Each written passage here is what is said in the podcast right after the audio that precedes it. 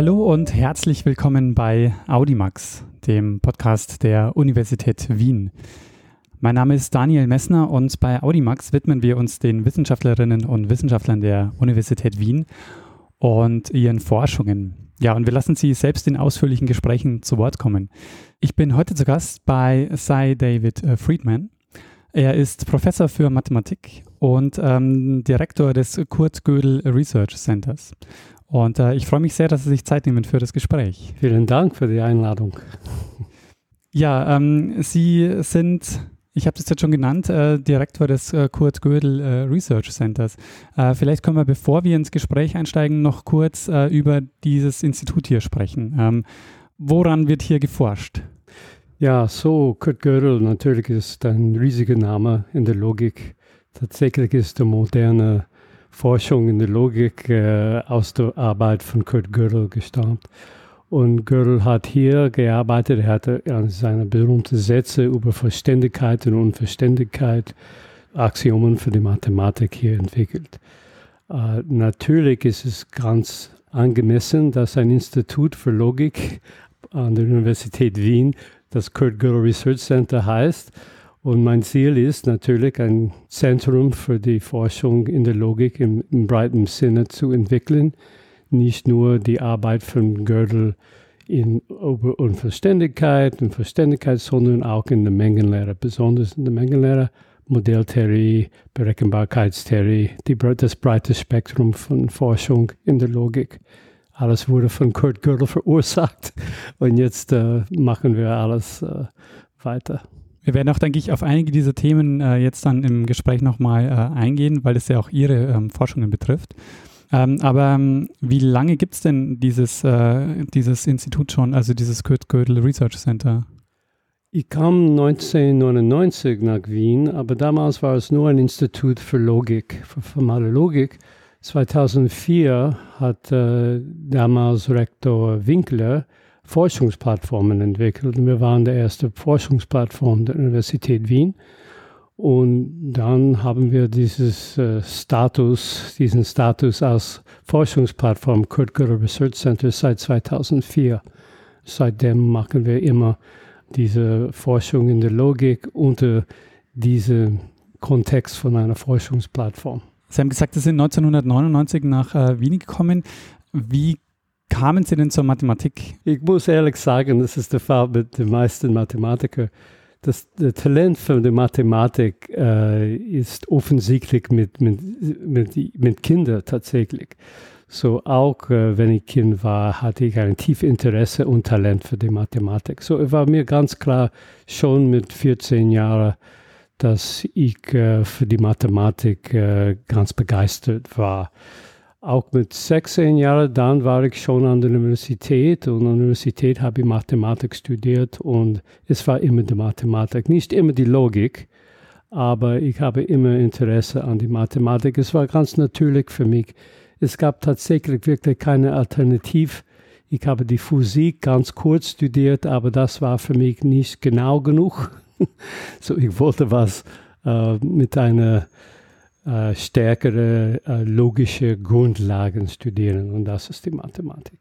Äh, meine nächsten Freunde bei MIT, ich war Student bei MIT, sie waren alle für die Mathematik sehr begeistert und wir haben Mathematik über die Nacht gesprochen. Es war wirklich äh, das Zentrum des Lebens. Es war nicht eine Wahl, es war eine Notwendigkeit tatsächlich. Vielleicht können Sie ein bisschen beschreiben, was so die Faszination äh, der Mathematik ausmacht. Also was fasziniert Sie so sehr an diesem Fach? Ich glaube, es ist ein bisschen schwierig, diese Frage zu beantworten. Aber ich glaube, es ist die Tatsache, dass die Objekte und Ideen von Mathematik sehr sauber und präzis sind. Man hat keinen Einfluss von Zufälligkeiten in der Gesellschaft oder in der Welt. Man denkt nur daran, dass man wirklich diese tiefe, klare Fragen stellen können und diese Fragen beantworten, nur mit der Stärke vom Kopf und nicht mit äh, irgendwelche Evidenz oder äh, Input von, äh, von Realität sozusagen. So ist es wirklich das Gefühl, dass man herrscht alles man muss nicht äh, andere Faktoren in, in, äh, in Betracht nehmen. Man kann wirklich selbst alleine vielleicht oder mit Kollegen diese reine Ideen analysieren und dann äh, sehr äh, angenehme Resultaten entdecken. So.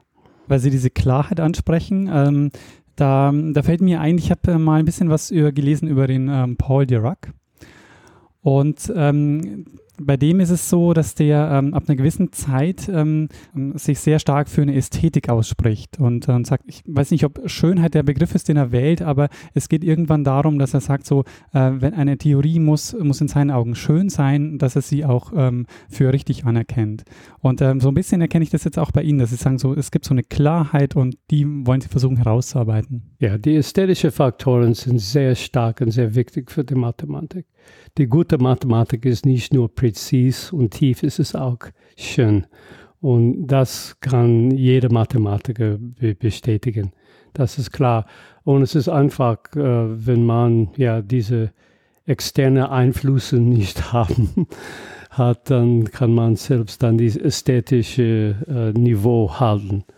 Aber wie gesagt, es ist nur, dass es ästhetisch ist. Auch ist Kunst ästhetisch. Es ist auch äh, diese Klarheit und die Situation, dass man Fragen stellen kann und dann diese selbe Fragen beantworten, definitiv beantworten kann. Und das ist wirklich sehr anreizend. Würden Sie sagen, dass die Mathematik auch einen besonderen Status hat äh, innerhalb äh, der Wissenschaften einer Uni? Natürlich, wir glauben als Mathematiker, dass wir vielleicht, äh, wir liegen im, im Zentrum des, des Wissenschafts, ja, dass wir vielleicht die wir liefern die Grundlagen für die, für die Wissenschaft. Es ist klar, die Physik und andere äh, Wissenschaften, sie brauchen, sie bauen aus der Mathematik auf. So äh, in diesem Sinne ja. Aber gleichzeitig würde ich nicht sagen, dass wir die Mathematik tun, damit wir Werkzeuge für die Wissenschaft äh, äh, besorgen können. Ist es nicht, das ist nicht die Motivation. Die Motivation ist Mathematik selbst. Vielleicht gehen wir äh, an der Stelle an auf, ähm, auf Ihr Erkenntnisinteresse ein. Ähm, ähm, wenn Sie Ihre Forschungen, die Sie, die Sie bislang so gemacht haben, zusammenfassen müssten, was würden Sie denn sagen, ist so die, sind so die grundlegenden äh, Fragestellungen, die Sie beschäftigen? Ich kann Ihnen eine lange Antwort auf diese Frage geben. Ist das in Ordnung? Ja, ja, sehr gerne. Wir haben, okay. wir haben Zeit. es ist so. Ähm, die Mengenlehre wurde im 19. Jahrhundert von Georg Cantor entdeckt. Ja.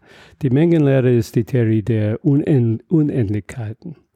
In der Mathematik äh, müssen wir mit Unendlichkeiten äh, arbeiten. Und es war erst mit Cantor, dass wir wirklich ein gutes Verständnis von Unendlichkeiten äh, bekommen haben. Aber die Mengenlehre ist mehr als das. Die Mengenlehre im 20. Jahrhundert haben wir, hat Zermelo besonders entdeckt, dass die Mengenlehre als Basis für die ganze Mathematik sein kann. Es ist eine Grundlage für die Mathematik. Das heißt, wenn wir die Mathematik tun, egal welches Fach von Mathematik, können wir die Objekte und Ideen alles in der Sprache von Mengenlehre ausdrücken. So, das ist eine sehr starke Idee. Mit dieser Idee können wir dann äh, folgende Fragen stellen. Was ist ein Beweis in der Mathematik? Was können wir nicht beweisen oder, oder widerlegen? Was, das heißt, was ist unentscheidbar in der Mathematik? Und äh, was können wir ja äh, mit einem Computer entscheiden ohne Input von Menschen? Äh, diese Fragen sind jetzt präzise Fragen, die wir aufgrund dieser Grundlagen für die Mathematik durch die Mengenlehre stellen. Uh, es ist so, es war sehr spannend, sehr positiv, aber auch es gab eine große Enttäuschung. Diese große Enttäuschung war in den 30er Jahren von, von, aus der Arbeit von Kurt Gödel. Hilbert, der berühmte Mathematiker, hat geglaubt, wir sollten ein System von Axiomen uh, aus der Mengenlehre oder äquivalent Axiomen für die ganze Mathematik uh, erstellen können und dann mit diesen Axiomen alle Fragen der Mathematik beantworten. Ja, ein vollständiges System. Und das war sehr optimistisch und das war unrealistisch. Das heißt, in 30, 30 Jahren hat Kurt Gödel definitiv gezeigt, dass es unmöglich. Jedes System für die Mathematik, egal aus Mengenlehre oder irgendwelche andere System, aber heutzutage arbeitet man nur mit der Mengenlehre, fast nur mit der Mengenlehre für die Grundlagen der Mathematik. Diese Systeme sind immer unvollständig. Es gibt Sätze, die gibt Fragen, Aussagen, die wir nicht beweisen, weder beweisen noch widerlegen können. Und ein, besondere, äh, ein besonders berühmtes Beispiel ist die Kontinuumshypothese. Und das ist bis jetzt wirklich eine offene Frage in, in der Mengenlehre. Die Kontinuumshypothese ist ziemlich einfach, oh, nicht so einfach, aber relativ einfach zu beschreiben. Ich habe äh, früher äh, erwähnt, es gibt verschiedene Unendlichkeiten. Zum Beispiel, hier ist eine Unendlichkeit, die natürliche Zahlen. 0, 1, 2, 3, 4 und so weiter. Dies sind die Zahlen, die wir normalerweise verwenden, wenn wir einkaufen gehen zum Beispiel. Aber es gibt andere Unendlichkeiten. Man kann eine Gerade anschauen und man kann die Punkte in Gerade zählen, sozusagen. Es gibt mehr Punkte auf einer Gerade aus natürlichen Zahlen. Das ist ein Satz von Kantor. Kantor hat das bewiesen. Es ist nicht so offensichtlich. Aber man kann nicht sagen, hier ist der erste Punkt, hier ist der zweite Punkt, hier ist der dritte Punkt. Man kann nicht erwarten, dass äh, wenn man alle natürlichen Zahlen erschöpft, dass man alle Punkte auf eine Gerade erschöpft hat. Das ist nicht der Fall. Das heißt, man hat diese, man hat diese höhere Unendlichkeit, das ist die Unendlichkeit des Kontinuums. Und das ist äh, ein, eine größere Unendlichkeit als die Unendlichkeit von natürlichen Zahlen. Kontinuumshypothese, es gibt, es besagt, dass es nichts zwischen gibt. Das heißt, die nächste Unendlichkeit nach den unnatürlichen Zahlen ist die, Unendlichkeit, ist das, äh, ist die Kontinuumsunendlichkeit, die Anzahl, die Anzahl von Punkten auf einer Gerade. Kantor hat versucht, das zu beweisen. Er hat äh, nicht, das nicht geschafft. Aber jetzt wissen wir, warum. In den 30er Jahren hat Gödel ge gezeigt, dass die Kontinuumshypothese nicht widerlegbar ist. Das heißt, es ist konsistent mit den normalen Axiomen. Aber in den 60er Jahren hat Paul Cohen gezeigt, dass es ist auch nicht beweisbar. Hier haben wir eine schön, ein schönes Beispiel von Unverständlichkeit. Hier ist eine Aussage, die Kontinuumshypothese, ob diese mittlere Unendlichkeit gibt. Diese Frage können wir nicht äh, entscheiden. Wir können nicht beweisen, wir können nicht widerlegen. So, was machen wir dann damit? Die Frage dann äh, ist, ob wir neue Axiomen, neue Axiomen, die wir rechtfertigen können, so, jetzt ist es ein bisschen philosophisch, ich muss zugeben. Äh, ob wir rechtfertige, zu rechtfertigen Axiome finden können, die Probleme sowie die Kontinuumshypothese entscheiden. Gödel hat uns auch eine andere, eine zweite Perspektive als das Problem äh, gegeben. Ich spreche immer über was wir beweisen können oder widerlegen können. Es gibt auch ein semantisches Begriff. Um zu sagen, dass ein, eine Aussage nicht beweisbar ist, ist zu sagen, dass es gibt eine Welt, eine Interpretation, ein Universum, in dem diese Aussage falsch ist. So wenn wir sagen, dass die Kontinuumshypothese unentscheidbar ist, das bedeutet, es gibt Universen, wo die Kontinuumshypothese wahr ist und andere Universen, wo sie falsch ist. So in diesem Sinne haben wir diese verschiedenen Universen für die Mengenlehre und wir müssen irgendwie mit diesem Problem beschäftigen. Wie können wir die beste Universen oder können wir sagen, dass diese Universen sind die bessere Universen und andere nicht? Und das ist genau das Hyperuniversumsprogramm. Das Hyperuniversumsprogramm äh, beginnt mit äh, der Perspektive, dass es ein Hyperunivers gibt, Hyperuniverse auf Englisch, Hyperuniversum gibt. Dieses Hyperuniversum ist einfach die Sammlung von verschiedenen Universen. Stellen Sie sich vor, vielleicht in der Physik können Sie sich vorstellen, vielleicht gibt es verschiedene Universen mit physikalischen Objekten. So, äh, vielleicht sind die, ich kenne die, ähm, die Nomenklatur für, für die Physik nicht gut, aber es gibt Universum vielleicht, wo die Particles zeigen ein, ein gewisse, gewisse Eigenschaften und andere Universen mit anderen Eigenschaften. So man könnte vielleicht sich vorstellen, es gibt verschiedene Universen für, für die Physik. Die meisten Physiker, ich glaube, glauben, dass es nicht der Fall. Es gibt vielleicht ein oder nur eine kleine Menge von verschiedenen physikalischen Universen. Aber in der Mengenlehre ist es ganz anders. Wir haben viele verschiedene Universen, nicht von physikalischen Objekten, aber von mathematischen Objekten. So in einem, Universum, in einem Universum haben wir eine gewisse Perspektive auf die Mathematik. In verschiedenen Universen liefern andere Perspektiven auf die Mathematik mit anderen Eigenschaften. Und zum Beispiel können die Kontinuumshypothese wahr in einem Universum sein, in falsch in anderen. So wir brauchen eine Methode, um eine Sinne aus diesem Hyperuniversum zu erreichen. Welche Universen sind die guten Universen und wer, in, wer sind die schlechten? Was, ähm, was versteht man unter einem Axiom? Ja, so, äh, das ist eine sehr interessante Frage. es war ziemlich früh, das heißt schon im 30. 30. Jahren, dass wir die Standardenaxiomen für die Mengenlehre entwickelt haben. Nicht, nicht ich, sondern die Leute Zemello und Frankel, Hilbert und so weiter. Das heißt, man beginnt mit einfachen äh, äh, äh, Eigenschaften. Es gibt eine leere Menge, eine Menge ohne Elemente oder given zwei, äh, gegeben zwei äh, äh, Mengen x und y. Es gibt eine Menge mit nur zwei Elementen. x ist ein Element und y ist ein Element und keine weiteren Elemente. Das ist die sogenannte Pairing Axiom. Ja. Äh, es gibt diese Potenzmenge-Axiom. Wenn ich eine Menge habe, dann kann ich die Menge von allen Teilmengen von dieser Menge äh, bauen. Teilmenge ist eine Menge, die weniger Elemente als die ursprüngliche Menge hat. Und so weiter. Ich gebe Ihnen nicht die ganze Liste, aber diese Axiom, die heißen ZFC, Zermelo Frankel, mit dem Axiom of Choice, mit dem Auswahlaxiom. Und seit langher sind diese die Standardenaxiomen für die Mengenlehre. Wieso?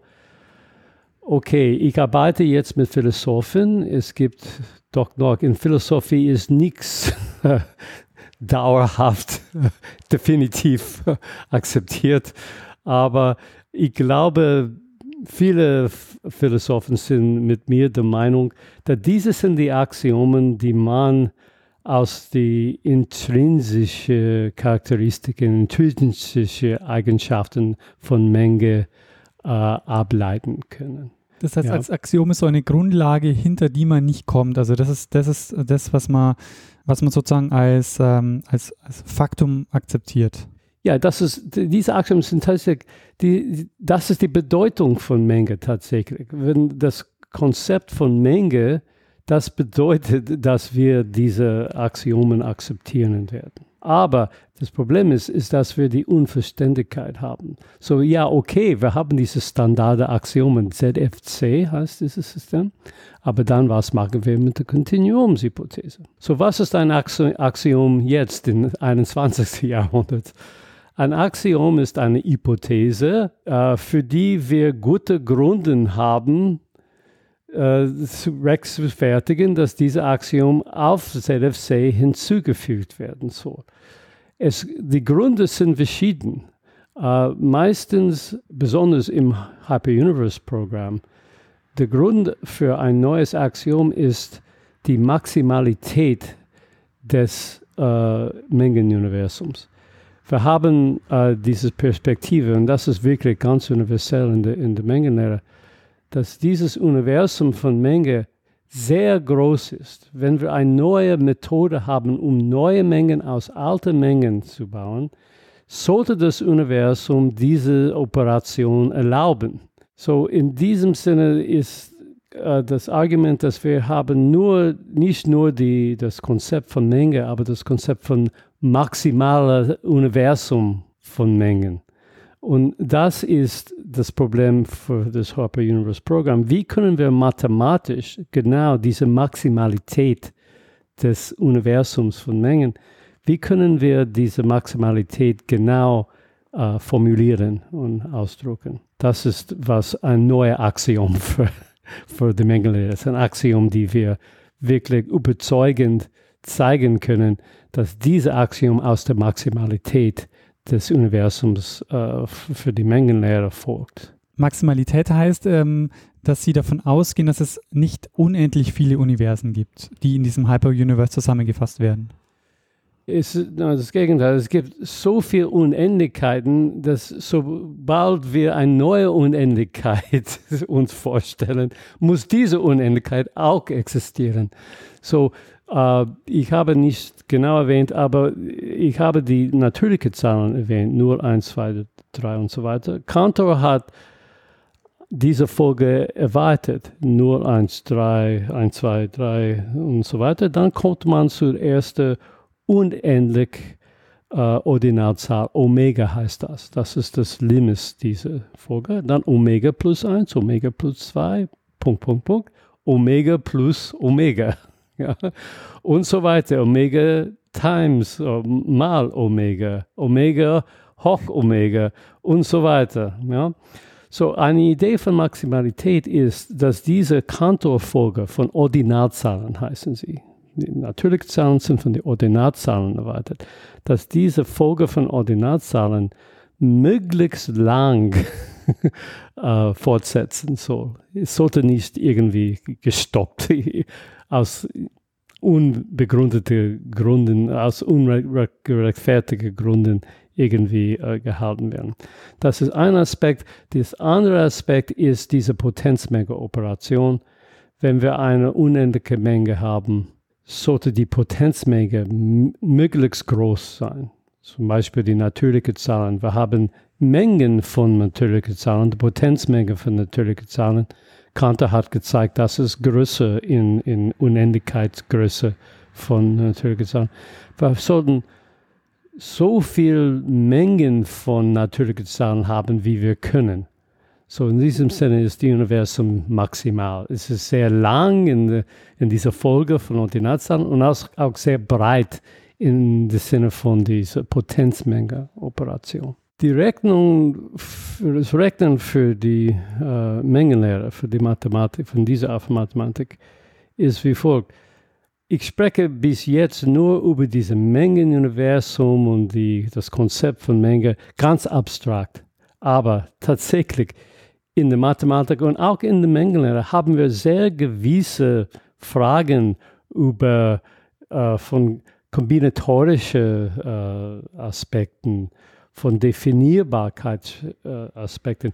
Es gibt die meisten Fragen in der Mengenlehre haben nichts mit diesem abstrakten Mengenuniversum zu tun. Die sind Fragen, ob wir gewisse Ideellen haben können, gewisse Filtern, ob wir Kardinalzahlcharakteristiken irgendwie äh, klassifizieren können. Diese sind genau unphilosophische Fragen, mathematische Fragen in der Mengenlehre. Und dann als Hintergrund haben wir dieses abstrakte Mengenuniversum und diese Axiome für die Mengenuniversum. Sie müssen einen Einfluss auf die tägliche Arbeit der äh, Mengentheoretiker haben. So, es gibt nicht nur diese ganz abstrakt philosophische Seite, es gibt wirklich eine reine mathematische Seite der Mengenlehre. Und das ist vielleicht das Rechnen, wenn die äh, Hintergrund, wenn die abstrakte Mengenlehre die mengentheoretische Praxis nicht gut äh, passt, dann haben wir ein Problem mit der, mit der abstrakten Seite des, äh, zum Beispiel mit Hyper Universal Pro Programms. So, wir müssen die beide Seiten immer in Betracht nehmen, was die Mathematiker, das heißt die Mengentheoretiker tun und was wir als äh, Leute mit Interesse an den Grundlagen der, Mat der Mengenlehre tun müssen, äh, möchten. Das muss, diese müssen zusammen gut passen. Das heißt, wenn ich das mal äh, so zusammenfassen ähm, würde, dann heißt es, ähm, Sie suchen im Moment ähm, oder Sie arbeiten an Axiomen äh, für das äh, Hyperuniverse. Jetzt ist die Frage, wie, wie weit sind Sie dabei oder beziehungsweise kann es auch sein, dass Sie feststellen, dass es äh, unmöglich ist, dass es sozusagen diese Axiome, dass Sie die nicht aufstellen können? Uh, ich, ich, ich, würde nicht so pessimistisch sein. Ich verstehe, es gibt in Geschichte einen großen Pessimismus, aus der Arbeit von Gödel. Aber jetzt kann ich sagen, die, die neuen Axiomen, uh, die aus der Maximalität des Mengenuniversums kommen, sie haben ein großes Potenzial, viele gewisse praktische, mit großen uh, Ausführungszeichen, Fragen in der Mengenlehre wirklich entscheiden. So, wir haben diese Borel-Vermutung oder diese äh, Kaplanski-Vermutung in der Banach-Algebra oder wir haben äh, Whiteheads Problem oder wir haben Kontinuumshypothese. Dies sind gewisse genaue äh, Fragen, die wir, und wir wissen, dass wir mit ZFC diese Fragen nicht beantworten können, aber wir haben sehr gutes gute Evidenz, dass wir mit diesen neuen Axiomen aus der Maximalität des Mengenuniversums mit Hilfe von diesen Axiomen diese gewisse zentrale Fragen in der, in der Mengenlehre beantworten können. So, ich bin optimistisch. Ich glaube, das Hyperuniversum-Programm, es braucht viel weitere Arbeit. Es ist schwierig. Es ist schwierig, weil es philosophisch sehr heikel ist mathematisch sehr, sehr schwierig ist. Es braucht neue mathematische Methoden, um die Fragen über die Maximalität zu beantworten. Aber zusammen, ich glaube, wir werden eine sehr gute Chance, dieses Unverständigkeitsproblem von Gödel zu lösen wenn ich vor so einem Problem stehe, dann kann ich es ja äh, auch trotzdem lösen, indem ich mir einfach das Universum raussuche, in dem äh, meine Rechnung funktioniert. Es, hilft nicht, nur ein Universum zu haben, in ja. dem dieses funktioniert. Das Problem ist, es gibt doch ja viele Universen mit verschiedenen Meinungen über die äh, Entwicklung der, der Mathematik und, und der Mengenlehre. Das Problem ist wirklich zu sagen, dass die guten Universen sind diese und die sind der Meinung, dass ihr äh, Satz äh, wahr ist oder falsch ist. Wenn wir eine, eine Zustimmung unter diese guten Universen haben, dann haben wir wirklich Fortschritt gemacht. Aber sonst, ja, zu sagen, dass es ein Universum gibt, in dem ihre Vorstellung äh, funktioniert, ist nur zu sagen, dass ihre Idee konsistent ist. Ja, so das ist auch wichtig zu sagen, es ist konsistent mindestens gibt es ein Universum, das glaubt, das ist okay.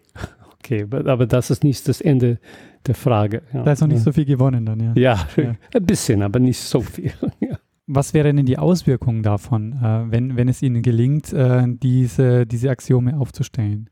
Also wie würde das die Mathematik verändern? Sie, Sie stellen folgende Frage. Uh, wie wichtig ist diese Unentscheidbarkeit oder Unverständlichkeit von Gödel? Wie wichtig ist das für die Mathematik. Wenn ich jetzt die Mathematik sage, ich meine, ich meine die ganze Mathematik, nicht nur die Mengenlehre oder die mathematische Logik. Das ist eine offene Frage. Es ist so, es gibt natürlich Fragen aus der Mathematik. Ich habe ein paar erwähnt, diese Kaplansky-Problem oder Borel-Conjecture oder ähm, uh, Whitehead-Problem oder auch Kontinuumshypothese. Dies sind Probleme, die aus der Mathematik kamen und die sind unentscheidbar. Wir wissen nicht, was wir damit tun uh, sollen. Es ist so. Aber ich möchte Ihnen eine kleine Geschichte erzählen. So, ich war Postdoc in, bei, an der Universität Chicago ja, in uh, 1970er Jahren. Und da war ein Professor äh, für die Algebra, das heißt Professor Kaplansky, Irving Kaplansky, ein guter Kollege. Er war Professor, ich war nur Postdoc. Und damals hat er diese Vermutung, diese Kaplansky-Vermutung formuliert. Und die Logiker hat gezeigt, dass diese Vermutung äh, weder beweisbar noch widerlegbar ist. Es, ist. es ist unentscheidbar im Sinne von Gödel. Und ich war sehr gespannt, das zu hören. Und ich kam zu Irving Kaplansky, ich habe an seine Tür geklopft und er hat mich reingelassen. Irving, ich habe etwas sehr Interessantes äh, dir zu sagen. Äh, diese Vermutung von dir ist es unentscheidbar in der, in der Mathematik, in der, in, der, in der Mengenlehre. Und er hat verzögert und hat nachgedacht. Und dann nach einer halben Minute hat er mir gesagt, aha, okay, ich habe die falsche Frage gestellt. Das heißt, die äh, Ansicht von, äh, von Herrn Kaplanski und vielleicht viele andere Mathematiker, sobald eine mathematische Frage unentscheidbar ist, ist es nicht mehr interessant. So, wir haben ein soziologisches Problem. Äh, wenn die Unentscheidbarkeit für die Mathematik wichtig ist, muss die Mathematiker wirklich der Meinung sein, dass diese Fragen noch interessant sind. Aber meine Erfahrung ist, dass es gibt vielleicht in der Mathematik diese Grenze. Okay, wenn es unentscheidbar ist, das ist ein Problem für Logiker, für Mengentheoretiker. Das betrifft die echte Mathematik nicht. Und äh, das ist ein Problem. So, Ihre Frage ist schwierig zu beantworten, aber ich kann sagen, wenn wir in, dem, in der Mengenlehre zeigen, dass zum Beispiel, äh, okay, Fermat's Theorem ist jetzt bewiesen, aber das Goldbach, die Goldbach-Vermutung, das ist sehr alt und sehr berühmt und äh, noch nicht äh, entschieden.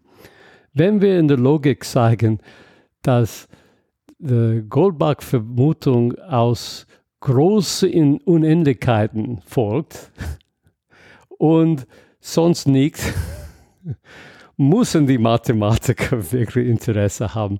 Die Goldbach-Vermutung liegt in, im Herz der Mathematik. Ja. Was besagt die?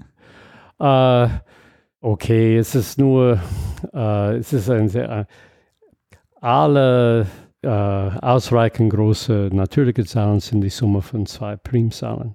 Okay, es ist eine sehr einfache äh, Formulierung in der in die Zahlentheorie. Es, man muss nicht die, die Universität besuchen, um die äh, Formulierung von, von dieser Goldbach-Vermutung zu verstehen. Ja.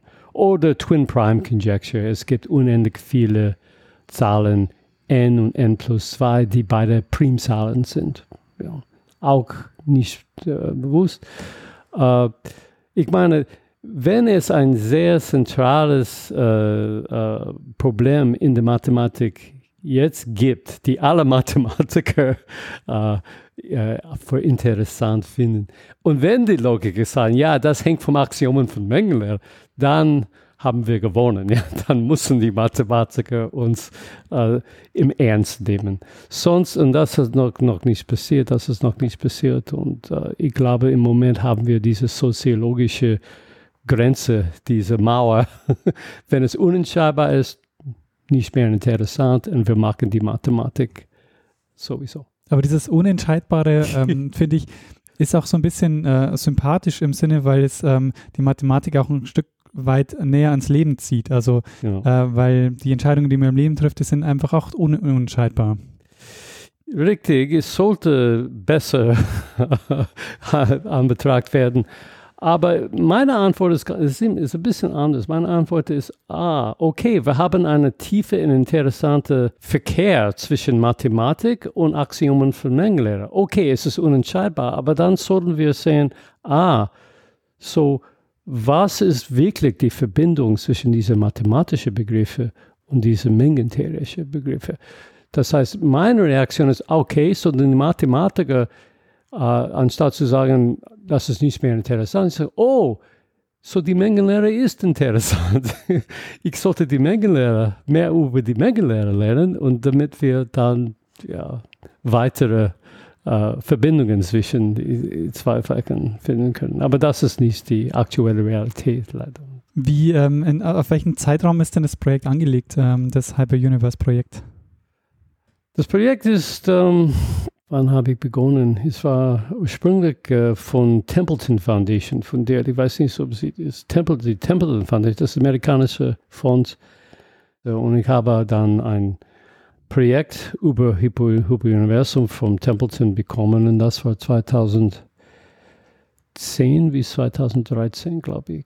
Ja. So dann habe ich jetzt äh, Förderung vom FEF, von äh, der österreichischen FEF. Und es ist ein interessantes Projekt, weil ich ein sehr, sehr begabter Philosoph, Philosoph habe, ein Postdoc-Philosoph. Er ist wirklich super. Und es kommt im September ein Mathematiker, der die mathematische Seite des Programms entwickeln kann. So zu dritt können wir vielleicht alles zusammenbringen und uh, viel Fortschritt machen. Aber es ist wirklich für mich ein, ein neue Phase in meiner, meiner in, in der Entwicklung meines uh, Karrieres. Ich mache jetzt viele Philosophie gleichzeitig mit den Mathematikern. Es ist immer schwierig, diese philosophischen Fragen mathematisch zu formulieren und das ist die Herausforderung. Wir sitzen ja hier im äh, Kurt Gödel Research, äh, Research, Center. Haben Sie sich schon mal gefragt, was äh, Kurt Gödel zu den Forschungen sagen würde? Oft denke ich daran. Uh, wir haben ein super Zitat von Gödel. In diesem Zitat hat er genau gesagt, vielleicht gibt es ein Prinzip aus der Maximalität des, des Mengenuniversums, äh, ein Prinzip, das die Kontinuumshypothese zum Beispiel äh, äh, äh, beantworten kann. Und das passt sehr gut mit, was, mit dem, was wir in, im Hyperuniversum-Programm machen. So in diesem Sinne, ich bin, ja, ich, ich respektiere sehr genau, was Gödel gedacht. Es ist natürlich sehr schade, dass er nicht da ist, damit ich mit ihm sprechen kann, aber äh, ich war sehr erfreut zu erfahren, dass er vielleicht die Maximalität des, des Universums, das war ihm auch sehr wichtig und er hat auch vermutet, dass vielleicht neue Axiomen aus dieser Maximalität entwickelt werden können und die können die Unverständlichkeit lösen.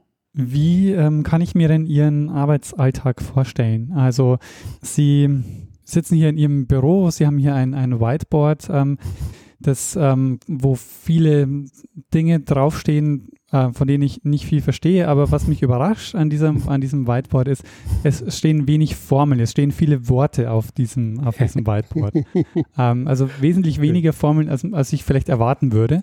Mhm. Ähm, wie, wie ist Ihr Arbeitsalltag? So, wenn Sie fragen, wie ist es, äh, wie ist ein Gespräch mit äh, Mitarbeitern, ja, es gibt ein Whiteboard und man muss darauf schreiben können. Ja, aber es ist so, wir schreiben, als ob alles ganz formal ist, aber das ist äh, nicht die Wahrheit. Es sieht, für Sie vielleicht sieht alles hier ganz formal, weil es gibt viele Symbolen, die vielleicht nichts mit einer natürlichen Sprache zu tun hat. Aber im Kopf, wir haben immer Bilder. Jedes Symbol hat ein gewisses Bild in unserem Kopf. Und wir teilen dann diese Ansicht in diese, äh, durch diese Bilder, wir teilen dann diese Perspektive. So alles hier für uns ist nicht, es gibt nichts formal für uns. Für uns, das ist nur eine Beschreibung von einer gewissen, es ist so wie ein Film, wenn Sie, wenn Sie möchten, von gewissen Charakter in diesem Film. Und diese äh, müssen miteinander sprechen und äh, irgendwelches Verkehr haben. Und ja, aber in der Mathematik, diese Bilder sind natürlich wichtig, aber um zu kommunizieren, muss man dann durch diese formale, formale Sprache gehen. Man kann nicht direkt von Bildern in meinem Kopf zu Bildern in, in Ihrem Kopf kommunizieren. Man muss eine formale Sprache haben. Und dann, aber ich, ich bin ganz sicher, dass mein Kollege aus Prag, mit dem ich diese geschrieben habe, äh, er hat genau dieselbe Bilder in seinem Kopf, die ich in meinem habe. Äh, es ist nur, dass um das ganz präzise zu machen, diese Bilder sind nicht hundertprozentig präzise, um das sehr genau zu machen, müssen wir dann diese formalen Symbole verwenden. Aber es wäre zu trocken und langweilig, nur formal zu arbeiten das ist, das ist nicht eine Illusion, dass wir wirklich formale Sachen tun. Es ist nicht formal. Alles ist sehr farblich und sehr schön im Kopf. Das ist nur leider, was wir brauchen, um miteinander zu kommunizieren. Aber was wichtig ist, ist, was wir äh, uns im Kopf vorstellen. wir haben diese experimentale Seite, aber die Experimente sind natürlich nicht in, in physikalischer Welt. Die sind mit diesen Beispielen, die wir aus der Mathematik äh, her, hervorbringen können. Und natürlich, um das ja, genau zu äh, erklären, müssen wir mit formalen Symbolen alles so schreiben. Aber wenn wir ein neues Axiome haben, wir müssen das testen. Um zu testen, müssen wir gewisse äh, Beispiele aus der Mathematik, aus der Mengenlehre anschauen im Kontext von diesen neuen Axiomen. Wir müssen sagen, oh, passt das oder nicht? Ist das konsistent? Oh nein, das, das führt zu einem Widerspruch. Das können wir nicht tun. Und so weiter. Die allgemeine Frage, was mache ich jeden Tag, ist einfach so. Bis vor kurzem war ich der einzige Professor hier im Gürtel Center ich habe seit 1999 50 Postdocs angestellt und viele äh, Dissertanten auch. So, mein Programm ist jeden Tag mit jungen Forschern äh, zusammenzuarbeiten, über äh, Forschungsideen zu besprechen, über Doktorarbeit natürlich zu sprechen. Und äh, alles ist dieser Austausch von Ideen. Manchmal sind die Ideen kommen die Ideen aus meinem Kopf manchmal aus dem Kopf der sehr talentierte junge, junge Leute. Aber für mich ist das, ja, das ist die Freude in diesem, in dieser Arbeit an der Universität Wien, dass ich diese Möglichkeit habe, mit so vielen junge, talentierte Leute diese Ideen zu tauschen. Und das ist für mich sehr erfreulich. Ich bin sehr froh, dass ich nach Wien umgezogen bin. Ja, also die Frage ist, ähm, gibt es noch was, was Sie ähm, gerne erzählen würden, was Sie denken, das haben wir jetzt noch nicht angesprochen, das wäre aber ein wichtiger Aspekt Ihrer Arbeit? Ich muss ehrlich sagen, ich bin mit meinem Laufbahn sehr zufrieden. äh, die Hauptsache, wie früher gesagt wurde, ist, dass ich die Möglichkeit hatte, mit vielen jungen Leuten, Dissertanten und Postdocs zusammenzuarbeiten. Auch mit vielen Kollegen, Senior-Kollegen von anderen Universitäten.